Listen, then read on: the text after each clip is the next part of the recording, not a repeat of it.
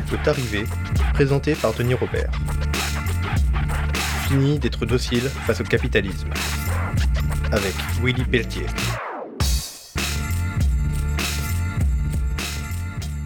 Willy, je suis, évidemment contente de, de t'accueillir ici. J'ai des petits yeux parce que d'habitude les livres sont petits. Là, il fait 1000 pages. Et en fait, euh, ce qu'il y a d'intéressant, même de formidable dans ce travail, euh, c'est que tu peux le prendre partout. Euh, chaque fois, il y a un truc intéressant. Il y a un article et tout ça. Quoi. Et le plus simple, c'est que je, vais lire le, quatrième de couve qui, explique ce qu'est cette encyclopédie indocile. Et puis, on va en parler ensuite. Ce livre alimente en indocilité, ravitaille en savoir résistant, sans jargon, ni dogme, ni abstraction. Il fournit mille arguments contre les fausses évidences partout répétées qui célèbrent le marché libéré, soi-disant efficace pour tous et la planète, efficace aussi pour la planète. La mondialisation telle qu'elle est, soi-disant heureuse, les chefs de toutes sortes, le mérite scolaire, la bonne santé des démocraties, ce livre révèle les silences et les censures sur les mécanismes qui produisent, reproduisent les discriminations, les pollutions, l'exploitation au travail, la transmission des capitaux, le mépris des mondes populaires, les raciations, l'hétéronormalité, les souffrances animales, la nourriture qui tue, la marchandisation, la ruine organisée des services publics, des protections sociales et le chacun seul qui s'ensuit. Ce manuel indocile fourmi d'exemples issus des sciences sociales, l'histoire, l'économie, l'éthologie, la sociologie, les sciences politiques, et montre comment l'ordre du monde que l'histoire a produit, notre histoire, peut le défaire. C'est toi qui as écrit ça? Oui, mais il n'y a plus rien à dire maintenant. Voilà, bon, l'émission est terminée, merci. Non, mais je, euh, c'est plus qu'un, enfin, c'est un, un, acte politique ce livre. Et alors, le, le, le, comment dire, le challenge, c'est que vous l'avez écrit en 3-4 mois, quoi. Comment est née l'idée? Comment tu as travaillé? Tu es le, vous êtes deux à avoir coordonné ces travaux. Enfin, est-ce que tu peux raconter la genèse de, cette encyclopédie Oui, enfin, c'est vraiment une mobilisation collective, parce qu'autrement, c'était impossible. Généralement, ce type de livre euh, se, se, réalise en, en 18 mois, ou, à peu près, euh, 1050 pages, effectivement. Et euh, c'est parti en réalité de, ce sentiment que, euh, avec la réforme Blanquer des c'était probablement la goutte de trop dans la censure des sciences sociales critiques. Or, les sciences sociales sont critiques euh, par euh, euh, constitution, j'allais dire. C'est ce que Tu peux rappeler le Blanquer en quoi c'est compliqué, dangereux ce qu'il propose? Bah, Où, beaucoup d'enseignants, alors des enseignants du secondaire, des enseignants du supérieur, mais aussi des syndicalistes, parce que s'il n'y a plus de sciences sociales critiques, en réalité, il n'y a plus de critique sociale. Bon, il y a très peu de critique sociale argumentée. ont considéré, à juste titre, que la réforme des lycées, notamment en sciences économiques et sociales, privilégiait bon, une microéconomie à critique qui célèbre le marché, qui célèbre les employeurs, qui célèbre, etc. La, sociologie politique est évincée des programmes, il n'y en a plus. La sociologie euh, est réduite à portions congrues et, euh, euh, par contre, énormément de choses sur l'entreprise, bon, appréhendée comme lieu de coopération, euh, alors que c'est un lieu d'inégalité, un lieu d'exploitation, euh, comme lieu euh, de création de richesse, alors que c'est un lieu d'aliénation. très très peu de choses sur le chômage, et les peu de choses qu'il y a sur la sociologie portent sur la socialisation. Mais ensuite, une fois qu'on a dit ça, eh bien, les agents économiques sont perçus comme des acteurs rationnels, des acteurs d'effet finalement de toute socialisation et de tout capitaux, notamment culturels ou capitaux économiques capitaux sociaux. Donc euh, ce programme euh, est incohérent et ce programme est dangereux. Il s'agit plus de formation, il s'agit euh, d'un formatage néolibéral mené par l'ex-directeur de l'ESSEC, qui s'en va, le ministre de l'Éducation nationale, Blanquer, hein, qui s'en va chanter au MEDEF ce que le MEDEF rêvait d'entendre en sciences économiques et sociales depuis extrêmement longtemps, à savoir du, du, Jacques Brel, je serai l'ombre de ton ombre, mmh. l'ombre de ton chien, l'ombre de ta main. Ben, nous, non, ça ne le fait pas.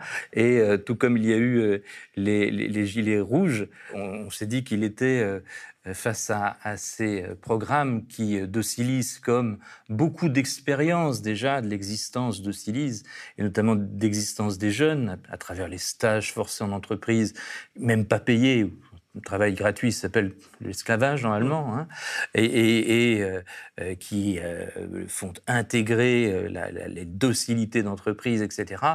bon, sans parler des médias dominants, mmh. qui s'emploient à, à, marteler des fausses évidences du libéralisme, on s'est dit que la goutte était pleine parce que la situation, pour nous, elle est elle est euh, historique. Alors, j'aime pas employer ce terme-là parce que toute situation est historique par définition.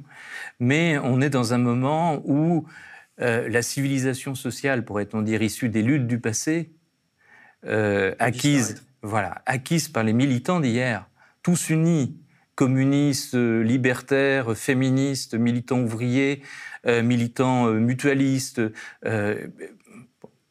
est en train d'être détruite méticuleusement, euh, pièce à pièce. Dans cette civilisation sociale existaient des protections sociales et notamment également des protections euh, euh, en termes de liberté publique.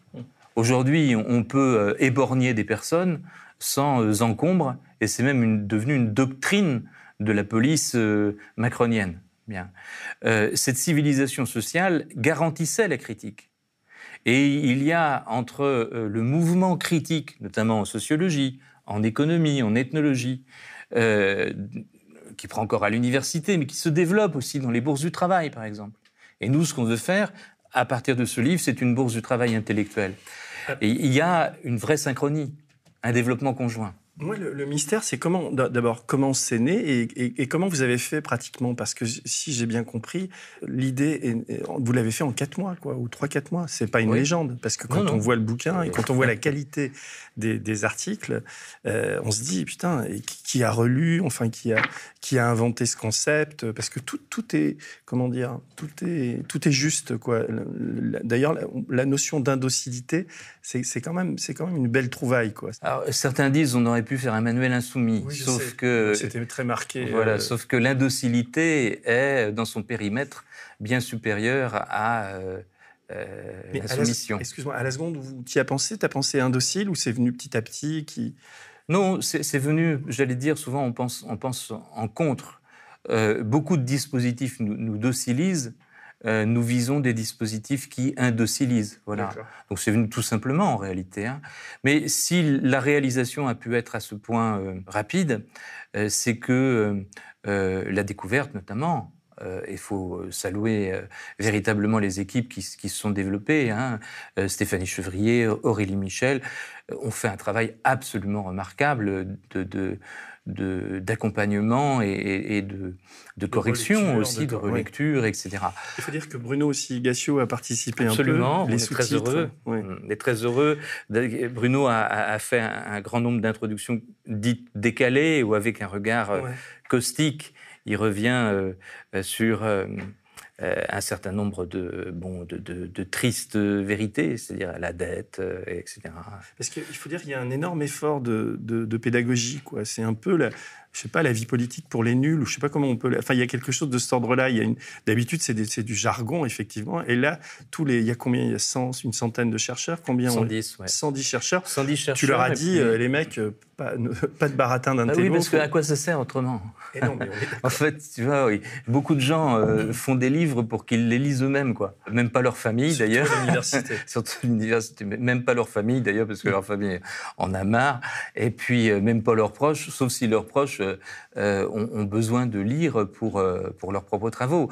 Donc on, est dans un monde universitaire, il faut bien l'avouer, qui est un monde extrêmement euh, refermé sur lui-même. Et, c'est pourquoi, en bonne part, enfin pas seulement, mais en bonne part, les sciences sociales, ces savoirs résistants, au double sens du terme, ne circulent pas. Nous, notre but était l'inverse de faire euh, euh, circuler large, le plus large possible, pour qu'ils irriguent les critiques sociales, les euh, connaissances de terrain de sciences sociales, et non pas une sorte d'essayisme subjectif qui, du haut de sa, son salon, s'emploie à penser l'intégralité du monde.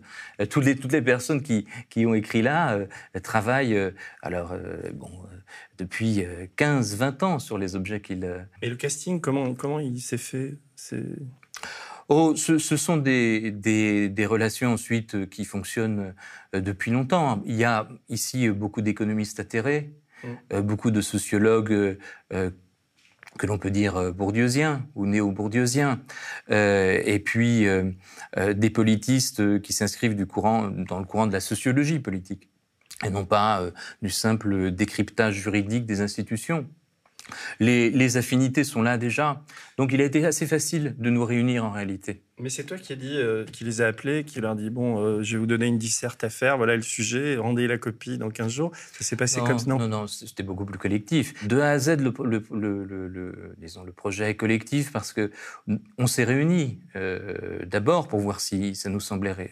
Tous ensemble, les pas tous ensemble, mais quasi, et, pour voir si ça nous semblait euh, réaliste. Après, on a échangé euh, les uns les autres, puis on s'est dit, bon, voilà, on, se lance. Ensuite, euh, il y a eu des débats sur l'architecture, évidemment, sur l'architecturage du, du, livre, etc. Mais on, s'est vite rencontrés sur l'idée que ce qui est évacué aujourd'hui des débats publics, globalement, c'est trois questions. La première question, dans quel euh, régime économique vivons-nous? Euh, Est-ce la mondialisation heureuse? Est-ce euh, le marché qui offre à chacun d'être un premier de cordée? Ou bien est-ce tout simplement le capitalisme?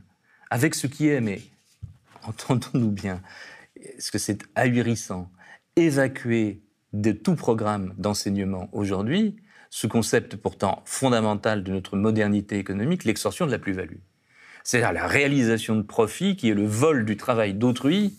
Bien, je ne parle même pas de l'évasion fiscale que tu connais hein, mieux que nous. Bref, tout cet argent euh, qui forme euh, ensuite pour les plus riches une apothéose du coffre-fort et pour les plus pauvres des vies méprisées, des vies dans l'incertitude perpétuelle, des vies ruinées, tout ceci est évacué. Donc nous avons, voulu, dans un premier temps, euh, rappeler euh, quelles sont les dimensions du capitalisme. La deuxième question clé est la question du régime politique. On s'enchante de la démocratie. Nous avons montré en quoi cette démocratie n'est pas démocratique, en quoi euh, les professionnels de la politique servent d'abord leurs intérêts de carrière professionnelle, dans un grand nombre de cas, euh, autant qu'ils servent ben, ce qu'ils ont promis à leurs mandants. Et que la logique endogame du jeu politique fait que cette démocratie, où les gouvernants, d'ailleurs, euh, ce ne sont pas eux qui prennent les décisions souvent, ne sont pas contrôlés, euh, n'est pas démocratique. Et le, dernier point, ce qui est constitutif du libéralisme, c'est euh, l'idée que les destins sont ouverts. Que les destins, après tout, dépendent du mérite, ou voire dépendent du talent individuel. Euh, notamment passant par l'école. C'est ce qu'on a voulu dans un troisième temps euh, démonter comme euh, idée reçue, et pourtant constitue le socle, hein, par exemple, de l'idéologie américaine, bon, hein, en, montrant que le capital culturel que les capitaux sociaux font qu'on assiste à une reproduction euh, des positions installées des parents pour les enfants de manière extrêmement forte. Et donc que les capitaux sont, euh, euh, sont fondamentaux à, travailler dans leur reproduction, au lieu d'être niés partout. Là, je, te disais, avant qu'on démarre l'émission, euh, on devrait choisir des, articles chacun et, euh, et, et, en lire pour, pour expliquer comment fonctionne le livre. J'en avais sélectionné, alors j'ai commencé à les cocher, mais j'en avais 40. Quoi. Alors je, là, je suis pas compétent, hein, tu sais, pour tous. Hein. Non, mais je veux dire, euh, là, j'en ouvre un au hasard pour montrer un peu comment ça fonctionne. Donc, c'est une question qui est, qui est posée. Le capitalisme peut-il être écologique? Et donc, c'est un économiste de Bordeaux qui s'appelle Jean-Marie Haribé qui, qui, va répondre à cette question. Donc, il répond en... Qui a longtemps été président d'Attaque, euh, Jean-Marie D'accord, oui, oui, je, mmh. vois à peu près son parcours. Mmh. Et donc, ça veut dire c'est lui qui a supervisé les, articles qui suivent ou il a tout, tout écrit? Non, les, articles ont été euh, l'objet. Alors c'est là où le dispositif est intéressant, c'est-à-dire la quasi-totalité des articles, celui-ci euh, je ne sais plus exactement, mais la quasi-totalité des articles ont été écrits collectivement. D'abord à plusieurs auteurs, et puis, euh, dans le va-et-vient collectif, euh, qui a permis de croiser les regards, euh, y compris d'éliminer le jargon, parce qu'on espère que ce, livre est sans jargon, sans dogme, sans abstraction, qui commence par la vie quotidienne pour essayer euh, de ramener à, des questions, euh, j'allais dire, plus structurelles. Alors, prenons cet exemple-là, puisque je l'avais sous les yeux. Vraiment, vous démarrez souvent d'ailleurs par une citation. Là, vous citez Marx et le Capital qui dit La production capitaliste ne développe donc la technique et la combinaison du procès de production sociale qu'en épuisant en même temps les deux sources d'où jaillit toute richesse, la terre et le travailleur. Et ensuite, il y a, généralement, c'est toujours fait comme ça, il y a un, texte, 20, 15 lignes en caractère gras. Ce sont ça, c'est les lignes qu'a écrit Bruno, ça? Ou non, c'est... Non, non, non. Euh, Bruno, ce sont des textes séparés, hein, les introductions décalées, où, où, véritablement il a liberté de ton et de propos. et là, tu ne reconnaîtrais, pas, reconnaîtrais pas sa plume qui est, plus, qui est caustique, qui est alerte, qui nous fait du bien. Alors, par exemple, là, euh, c'est Jean-Marie Haribé qui écrit Depuis sa fondation en 1909, l'entreprise British Petroleum a connu de nombreux changements de nom et de stratégie. Le dernier, en 2000, a consisté à redéfinir le sens de son logo, BP, avec ce nouveau slogan Beyond Petroleum. Elle disait vouloir devenir la compagnie pétrolière la plus verte du monde. N'est-ce pas là un signe de capacité du capitalisme à épouser les meilleures causes et à devenir écologique, etc. etc. Et donc, c'est ensuite, euh, il se pose la question de la dynamique du capitalisme. Est-ce que c'est elle qui engendre la crise d'une écologie globale, etc. Donc, et on a, on a toutes les réponses, mais on se dit, euh, moi, si je suis prof, enfin, c'est peut-être votre premier public, c'est les profs dans les écoles, quoi. Non, c'est vraiment très heureux que tu me poses cette question parce que notre premier public, c'est vraiment euh, euh, quiconque ne se plie pas à l'ordre du monde. Quiconque n'admet pas les hiérarchies euh, comme allant de soi. Quiconque n'admet pas que le masculin, le genre, hein, soit partout présent et s'étale au détriment d'ailleurs, des hommes eux-mêmes, des femmes beaucoup quiconque n'admet pas euh, l'hétéro-normalité ou normativité, comme on dit, partout. Et donc, quiconque ne prend pas le monde comme allant de soi, on a voulu leur donner à ces personnes innombrables, et généralement dans leur vie indocile, des ressources d'analyse critique supplémentaires, car elles en ont déjà beaucoup, des ressources d'analyse critique supplémentaires issues de l'histoire, de l'ethnologie, de la sociologie, de l'économie, pour fonder davantage encore, armer mieux et passer mieux à l'offensive euh, leur résistance critique. Ça peut être euh, des syndicalistes, beaucoup, ça peut être euh, des, militants associatifs ou des gens qui votent le droit chemin, pourrait-on dire, hein, et qui ont l'envie euh, de pouvoir euh, comprendre mieux certains éléments euh, de, de, la réalité qui autrement seraient moins connus. Par exemple, je sais pas, les chefs. On a travaillé avec Philippe Boursier sur cette question les chefs sont-ils obligatoires? Ça, ça, vaut autant pour les chefs d'entreprise que pour les chefs politiques, que pour toute espèce de patron. Ce que montre ce, euh, ce travail, enfin qui est un travail de synthèse hein, euh, très largement, euh, c'est plusieurs choses, mais qui nous semble vraiment important parce que ça nous semble libératoire de connaître ça. C'est d'abord, en s'appuyant sur des travaux d'ethnologie, nombreux, de montrer que la chefferie, les patrons qu'on connaît, qu'on célèbre partout, etc., ça n'est pas, un, comme on dit, un invariant anthropologique. C'est-à-dire, ce n'est pas une obligation euh, structurelle de la communauté euh, des êtres humains. Parfois, dans, certaines sociétés, il y a une concentration des richesses, des capitaux. Parfois, il n'y en a pas.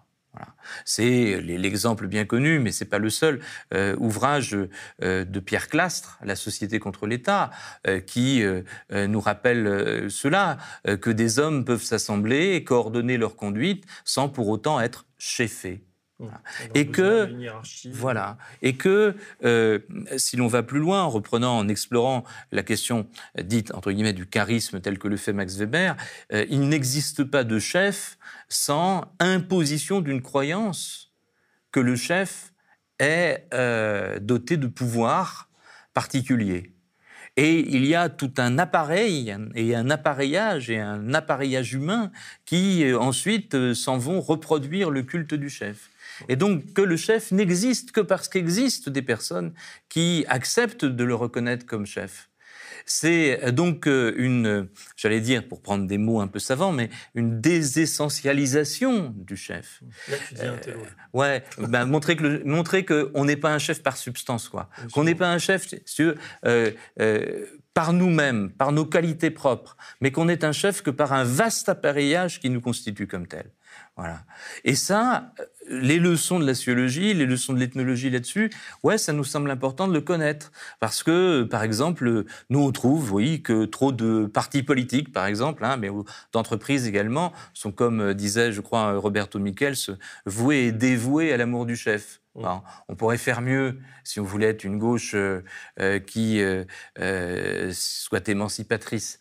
Enfin, on trouve. Hein. Et euh, sur les médias, y a, vous avez pas, il n'y a, pas, a pas trop d'articles sur les médias et sur les journalistes et tout ça? Il y a un papier euh, super intéressant, je trouve, d'Éric Neveu. Hein, ah, euh, comme, qui, est prof à Sciences Po Rennes et qui montre comment les médias. Mais comment et surtout pourquoi? Par quel mécanisme? Parce que comment on le sait?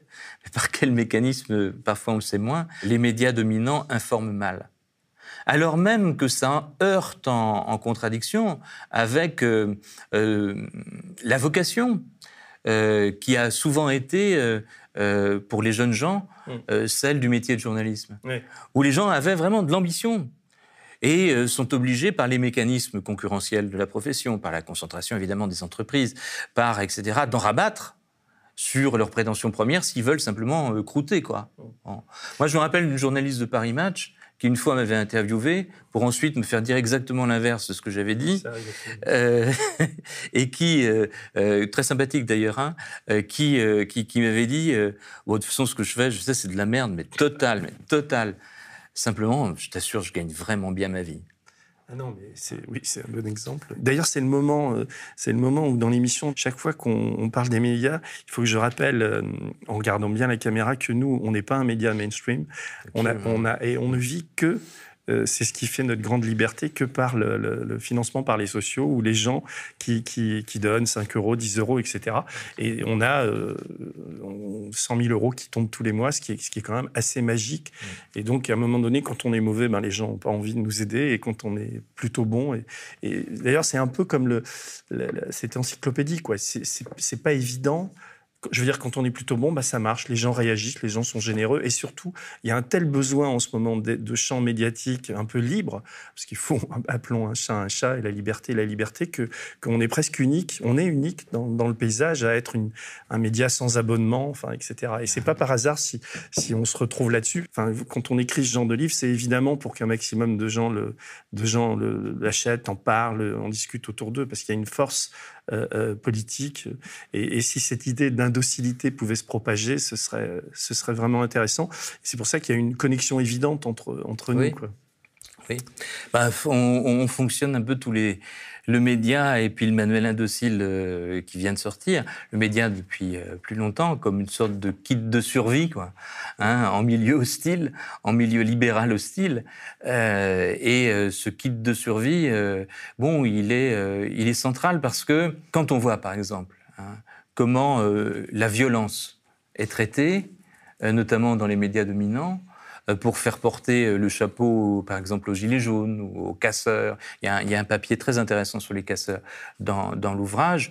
Euh, on, s'aperçoit que, oui, il faut aujourd'hui expliquer, ramener à l'histoire, ramener aux mécanismes sociaux pour montrer que la violence n'est pas là où on le dit. La violence, elle est le 10 du mois, quand tant, tant, tant et tant de familles se retrouvent, comme je les vois à Auchan, à Noyon, à compter des pièces jaunes pour se payer euh, une, boîte de, nouilles ou de raviolis dégueulasses.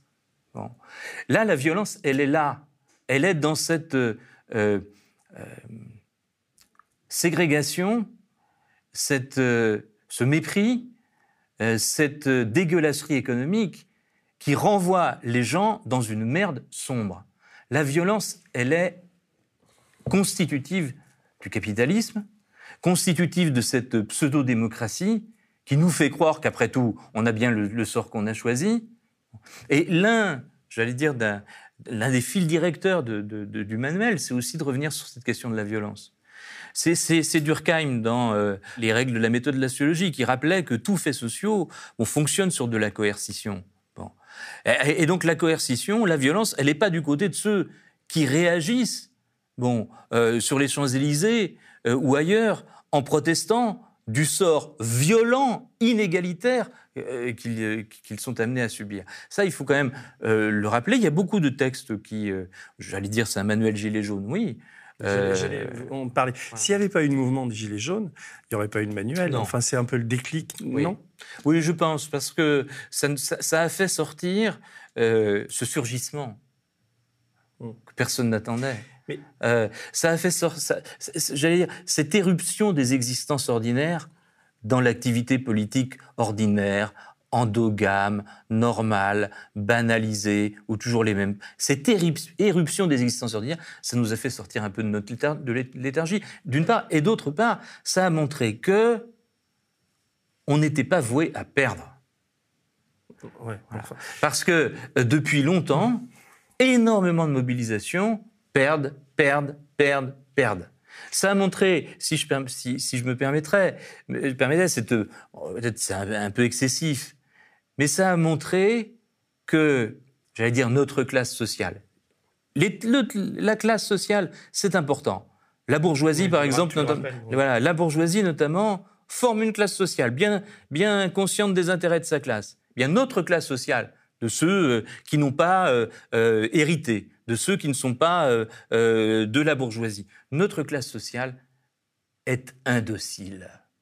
Elle est capable, tout au moins, d'indocilité. Oui, parce que j'en connais plein qui sont dociles. Quoi. Oui, Mais si euh, tu parles des classes moyennes, là en gros, enfin ce qu'on appelle les classes moyennes, quand tu dis ça, bah, tu sais, parce que maintenant, pas vraiment, parce que c'est plus composite que ça. J'ai lu le, j'ai lu cet article sur les classes sociales. Effectivement, tu vois bien qu'elles ont, enfin, elles ont explosé en ce moment. Enfin, il y a différentes manières de voir le monde, quoi. On peut utiliser plein de concepts pour, pour, pour, pour le décrire, quoi. On est, on est le lumpen prolétariat, euh, euh, c'est, existe très fort aujourd'hui. La pauvreté a, a, nettement augmenté. Les, les, classes moyennes se paupérisent.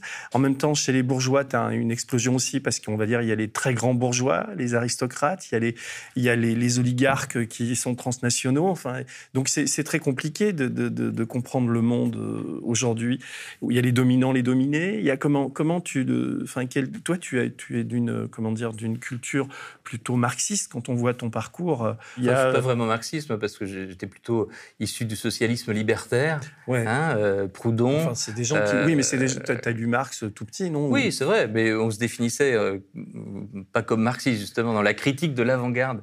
Hein, la euh, propriété, c'est du vol. Ah oui, c'est oui, Proudhon, ça. ouais. Nous, on, se définissait plutôt comme libertaire, et je revendique. Moi, aujourd'hui, je revendique l'union de la gauche. Bon. Euh, mais l'union d'une vraie gauche. Parce qu'autrement, euh, on va perdre. Mais cette vraie gauche est à inventer parce qu'on ne l'a pas. Quand tu dis une vraie gauche, ça peut aller de, la Ligue à la LCR à, au PS Non, ça peut aller des, PS, ça peut aller des socialistes libertaires aux sociodémocrates euh, tels que Rosa Luxembourg euh, les définissait. Ah oui, non, mais qui tu mets aujourd'hui euh, Je veux bien, c'est du passé. Ça, ça va. Non, mais parlons-en, parce que, comment. Là, là, ce qui se profile. parce que tout à l'heure, tu parlais du mouvement des Gilets jaunes, il perdure, mais il, perdure difficilement. Enfin, là, là il, va, il va atteindre. C'est un, mouvement social extraordinaire, d'ailleurs. Et, pendant que tu parlais, me venait cette idée. on on est, nous, d'un milieu social où moi, mes amis sont profs à l'université, journalistes, j'ai aussi des amis prolo et tout, et j'habite en province. Mais ce que j'ai senti au début du, mouvement des Gilets jaunes, moi, dès le départ, le, 2 novembre, quand ça a commencé à émerger, et, et parce que j'habite dans des endroits où il y a les mêmes champs et que je vois ce que mmh. tu disais tout à l'heure, j'ai compris que, que ce n'était pas le problème de l'écologie ou du diesel et qu'il y avait quelque chose de très fort qui allait émerger. Et quand j'en parlais autour de moi, disons dans les deux, trois mois même qui ont suivi, ou même quand je publiais sur, sur Facebook des textes en disant « Vive les Gilets jaunes, ils nous rendent enfin respect, dignité, etc. », je me prenais d'une volée de bois vert, je ne sais pas comment c'était chez toi, de mes copains, un télo, tout ça, alors qui, qui reprenaient les clichés des, des, des médias, genre l'extrême droite, l'homophobie, enfin euh, toutes ces conneries qu'on a entendues au début et qui ont sali la, beauté de ce, mouvement. Et effectivement, après, si tu veux, quand le mouvement a continué, même des amis photographes, journalistes, comme ils n'ont pas bougé sur les manifs, hein, euh, ils disaient mais merde, on, est passé à côté de quelque chose. Et après, ils, ont du mal à, reprendre pied dans ce mouvement, donc le mouvement échappe. Et, cette encyclopédie, on se dit que, c'est pour ça que je t'ai posé la question tout à l'heure, c'est aussi une manière d'être de, gilets jaunes, quoi, et de répondre, euh, de répondre à la, à la crise qui est aujourd'hui et à la révolte qui naît. C'est un manuel de révolte aussi. Oui, c'est un manuel, moi je dirais c'est un manuel gilet jaune. Pourquoi? Parce qu'il est dans l'esprit, c'est-à-dire que moi, j'étais sur les ronds-points entre Noyon, Soissons, Lan, euh, euh, où, on, habite. C'était extrêmement hétéroclite. Il y avait des artisans euh, sans, boulot. Hein. Il y avait des, petits agriculteurs exploitants, mais à la peine. il y avait beaucoup, beaucoup de chômeurs, des jeunes en stage, pas, pas scolarisés, ou bien des jeunes étudiants aussi. Et jamais autant de sympathie ou autant de sourires n'ont été échangés que sur cette période. Chaque fois que tu prenais ta voiture, tu rencontrais euh, ben, plein de voitures gilets jaunes dans l'Aisne, hein. plein de voitures gilets et les gens se saluaient.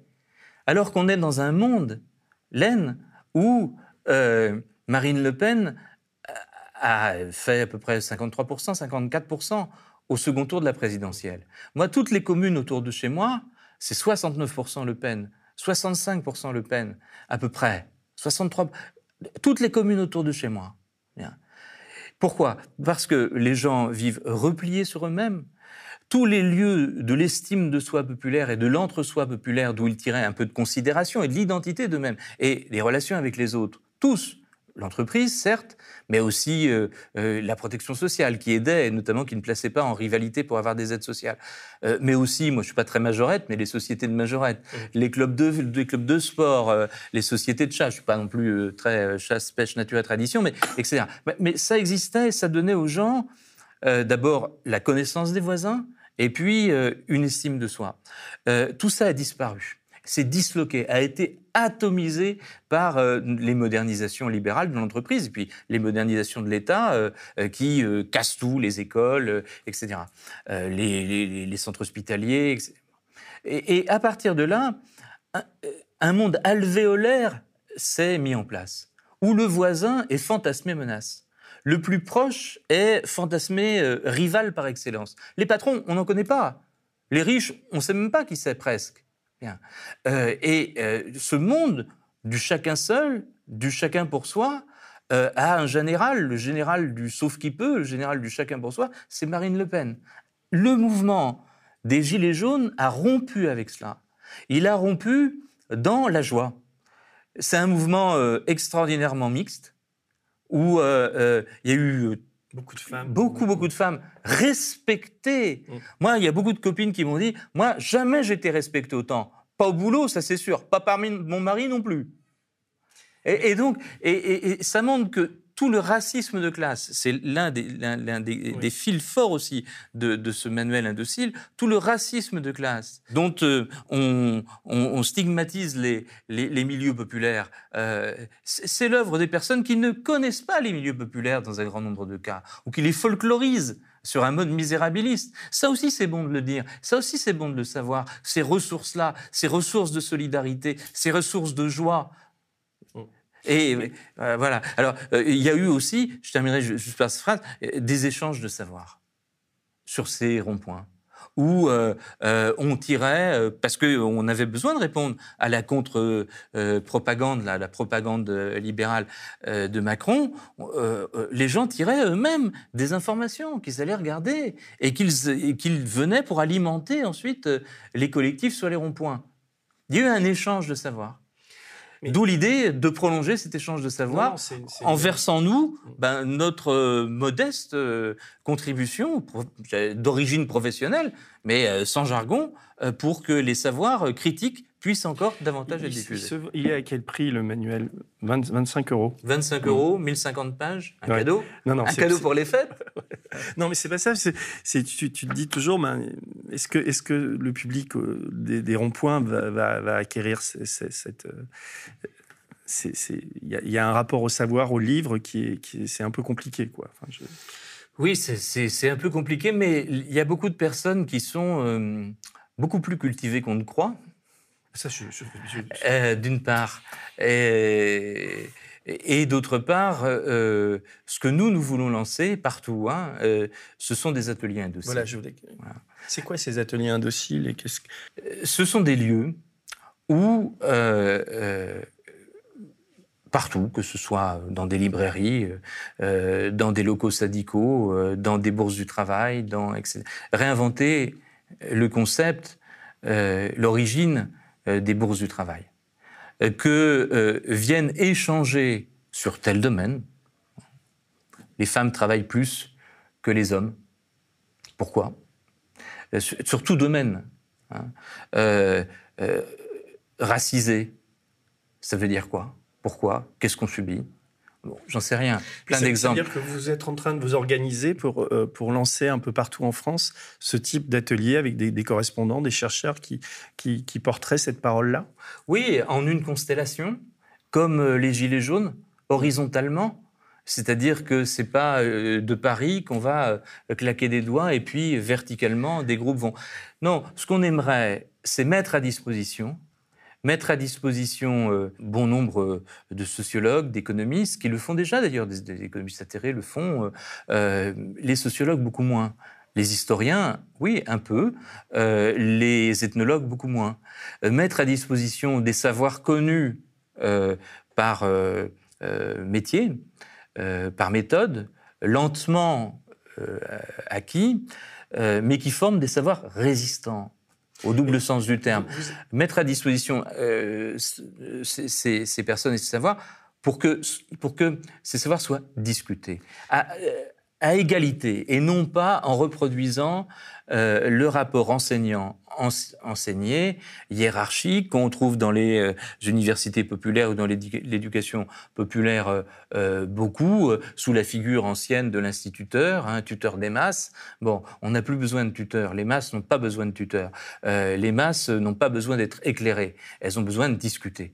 Et donc chacun sait. Est-ce que vous avez une adresse mail ou, un endroit où, qui coordonne ou nous on peut le faire parce que j'imagine des gens qui nous écoutent et ils sont nombreux à, nous regarder qui qui, aimeraient euh, chez eux, à Montpellier, à Bordeaux, à Metz, je ne sais pas, vous inviter. Vous avez une adresse où, ils écrivent aux médias, on vous le transmet on peut...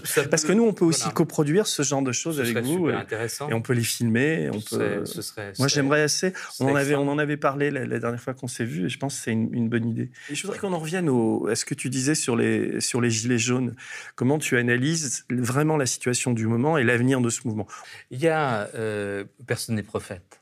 Non, je ne te demande pas de prophétie, mais, plutôt, euh, toi, tu es envoyé spécial dans l'Aisne, tu les vois toujours, tu discutes, et, quel est ton, ton, ton regard? Moi, j'ai le sentiment qu'il y a des effets, c'est-à-dire le, surgissement, et puis ensuite les causes sociales qui euh, sont euh, à l'origine de ces effets. Ces causes sociales sont toujours là, les formes de l'organisation que l'organisation peut prendre peuvent bouger. Donc l'idée d'atelier indocile, c'est euh, de faire une phase 2 des Gilets jaunes qui s'appellera Durée, mm. euh, qui va nourrir ce qui est le, la racine de toute contestation, la fabrication d'un intérêt commun. Cette fabrication d'un intérêt commun a été rendue de plus en plus compliquée. Où maintenant, au travail, il y a des flux de CDD, de CDI, de... les gens se sentent menacés par le chômage et euh, perçoivent les autres comme rivaux. Il n'y a plus de temps de parole. Entre, euh, quelqu'un me disait récemment encore, pendant la pause, c'est clope ou pipi, hein, mais c'est pas la discussion. Euh, donc, les lieux de fabrication de l'intérêt commun sont de plus en plus difficilement les entreprises.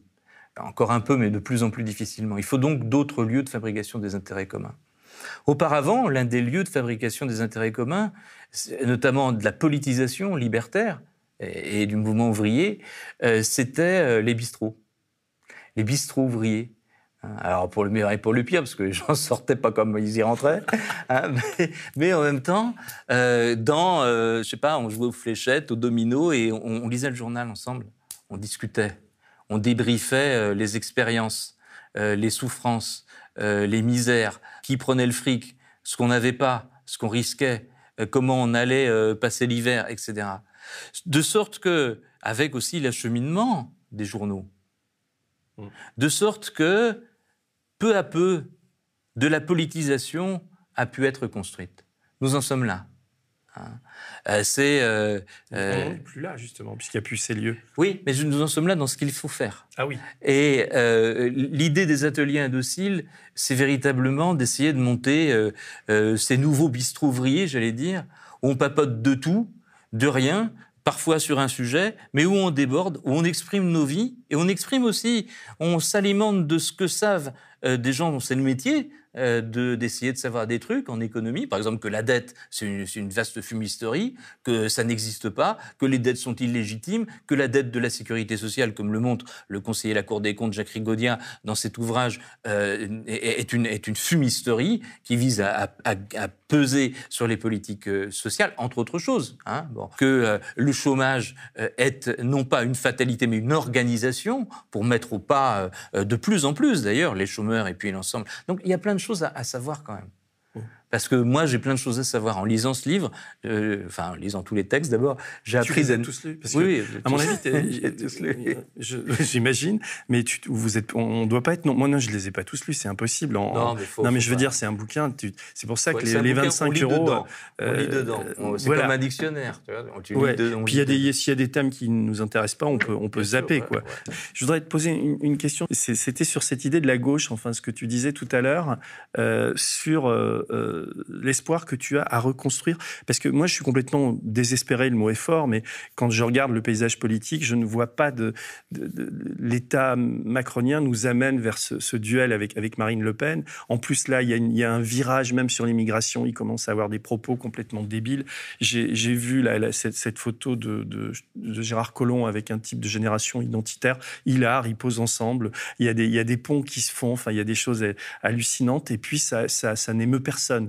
Donc, on a un boulevard là qui nous amène, euh, euh, qui nous amène à, Ma- à Marine Le Pen et à un gouvernement Rassemblement national avec des gens de droite. Il y en a plein qui, qui se préparent déjà. Et donc, euh, et à gauche, c'est tellement écartelé. Enfin, il y a tellement de chapelles. De... J'ai même pas envie de mettre en cause les, les, les écolos, des, gens de la France insoumise, etc. Parce que chacun essaie de faire ce qu'il peut, chacun veut l'union, et pourtant, et pourtant, on n'y arrive pas. Enfin, comment tu, toi, tu y crois? Enfin, quelle, quelle, perception tu as de- sans prophétie non plus, mais comment construire cette, gauche aujourd'hui? Et quelle gauche? Euh, D'abord, je crois que la, gauche, euh, c'est le fruit d'un travail euh, collectif et que ce travail collectif doit être recommencé. Car la gauche est à reconstruire. Quand j'entends des copines et des copains, je, pèse mes mots, des copines et des copains, parce qu'on doit être tous euh, au coude à coude dans la période historique qui est grave? Ne plus se référer à la gauche, préférer, je ne sais pas, le peuple. Euh, je pense que ce n'est pas une avancée conceptuelle. Ne plus parler de classe, nous, nous parlons des classes sociales. Parce que la bourgeoisie est une classe sociale qui a ses représentants, qui sait se défendre et qui sait se défendre en meute, qui a dressé euh, un rideau de fer entre elle et les autres classes sociales. Ce rideau de fer est armé. Et maintenant, sous Macron, ce rideau de fer tire à balles quasi réelles. Eh bien, nous, l'idée de classe, elle doit être reconstruite. La gauche, qu'est-ce que c'est? La gauche, c'est une civilisation sociale qui est aussi une civilisation des services publics. Les services publics doivent être reconstruits. La gauche, c'est une civilisation de l'égalité. Les revenus les plus élevés, les fortunes les plus obscènes doivent être plafonnés. La gauche, c'est euh, la liberté et l'accueil. C'est la liberté et l'accueil. Et la liberté de toutes et tous de vivre leur destin comme bon leur semble, avec qui ils veulent aimer et qui euh, euh, constituent leurs proches. Tout ça doit être réinventé. Alors, du point de vue des structures, il est clair que ça fait peine, comme on dit. Ma femme est corésienne. On dit là-bas, ça porte peine. Ça porte peine. assez joli. Voilà, ça porte peine. Mais, euh, je, je pense que on est dans cette phase qui a existé dans l'histoire de la gauche, euh, où euh, les appareils politiques probablement ne répondront pas à eux seuls à- au désarroi de la gauche actuelle. Si tu cumules l'ensemble des scores aux dernières élections, c'est tout à fait pitoyable. Ça ne va même pas au second tour. Et de toute façon, on sait bien que ce n'est pas cumulable. Euh, aux dernières présidentielles, si, si Hamon et, Mélenchon avaient, fait, il était au second tour, et il y a des, sondages qui montraient que Mélenchon pouvait passer. Enfin, c'était, euh, c'est-à-dire que il existe quand même dans, ce pays euh, une, euh, non pas une majorité, mais en tout cas, comme il n'y a plus que deux forces politiques en face, il existe une force politique euh, euh, qui existe et qui pourrait euh, rompre le jeu. On le verra dans les municipales, parce que je vois dans, ma ville à Metz ou dans des tas de villes, tu as euh, euh, le Rassemblement National. La droite, comme elle a complètement éclaté, euh, tu as généralement un candidat de droite qui se maintient, et puis tu as, euh, tu as le bloc macronien. Et donc, à côté, euh, si les, les, les, gens de gauche pouvaient sortir de leur chapelle en se disant il y a des, des, priorités qui doivent nous dépasser, on est effectivement dans une période qui est tellement cruciale que, que l'Union doit. Les, les, types au PS qui ont rejoint Macron, ça y est, la, la, la barrière est faite. Ceux qui sont restés au PS, on peut quand même leur parler quand on est même insoumis, tu vois, ou, ou, écolo. Et c'est ce mouvement-là qui doit, qui doit se dessiner. Mais on n'y parvient pas collectivement pour l'instant. Tandis que si ça pouvait exister, si... parce que ce que tu dis, c'est très beau, et évidemment, je suis d'accord avec toi.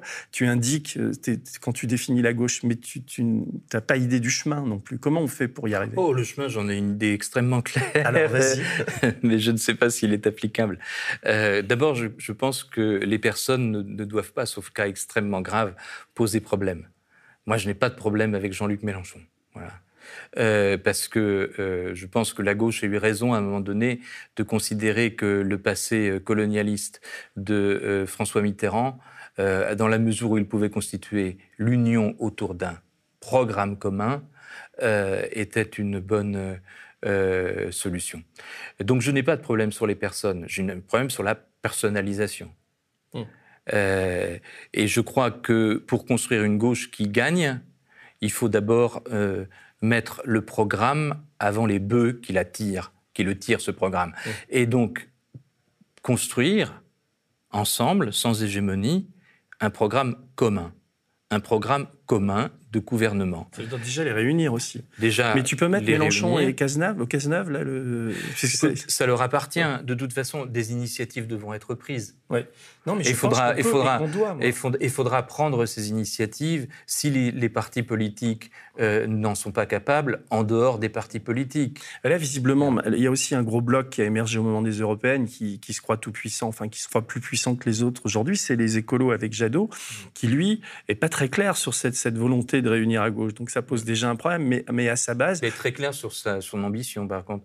Oui, mais tu vois, il y a, y a mais en, en, même temps, ce, ce, doit être assez facile. Il faut peut-être que ça vienne de, de lieux comme, comme le média ou de syndic. Je sais pas, je sais pas comment Moi, y je, arriver. Je pense que, je pense que de toutes les façons, sera-ce 2022 ou 2027, il faudra qu'une initiative arrive, qui vienne du bas de la gauche, de la gauche d'en bas, qui nous dise, comme ce fut un slogan, euh, nous sommes la gauche. Nous sommes la gauche et nous demandons et nous participons à un programme commun de gouvernement qui allie toutes les sensibilités de la gauche, certes avec des compromis, on ne fait pas de pro un programme commun. Ce programme sera appliqué à la différence d'un nombre considérable de programmes qui n'ont jamais été appliqués. Ce programme sera appliqué et ce programme réinstallera, par exemple, une civilisation des services publics partout, parce qu'il en est besoin partout. Quand je vois encore qu'à l'hôpital de Soissons, aux urgences ou dans certains services, euh, des postes fermes, euh, comme beaucoup ailleurs, et des classes encore fermes, des classes de primaire, ce n'est pas acceptable.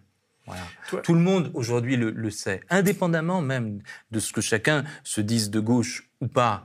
Euh, dans les Gilets jaunes, il y avait des gens qui votaient euh, Marine Le Pen, beaucoup dans mon coin. Mmh. Mais, sur, mais sur les diagnostics de ce qu'il faut, pas des solutions. Puis il y a de l'inertie dans les votes. Il faudra combattre ça. Encore faut-il créer l'offre.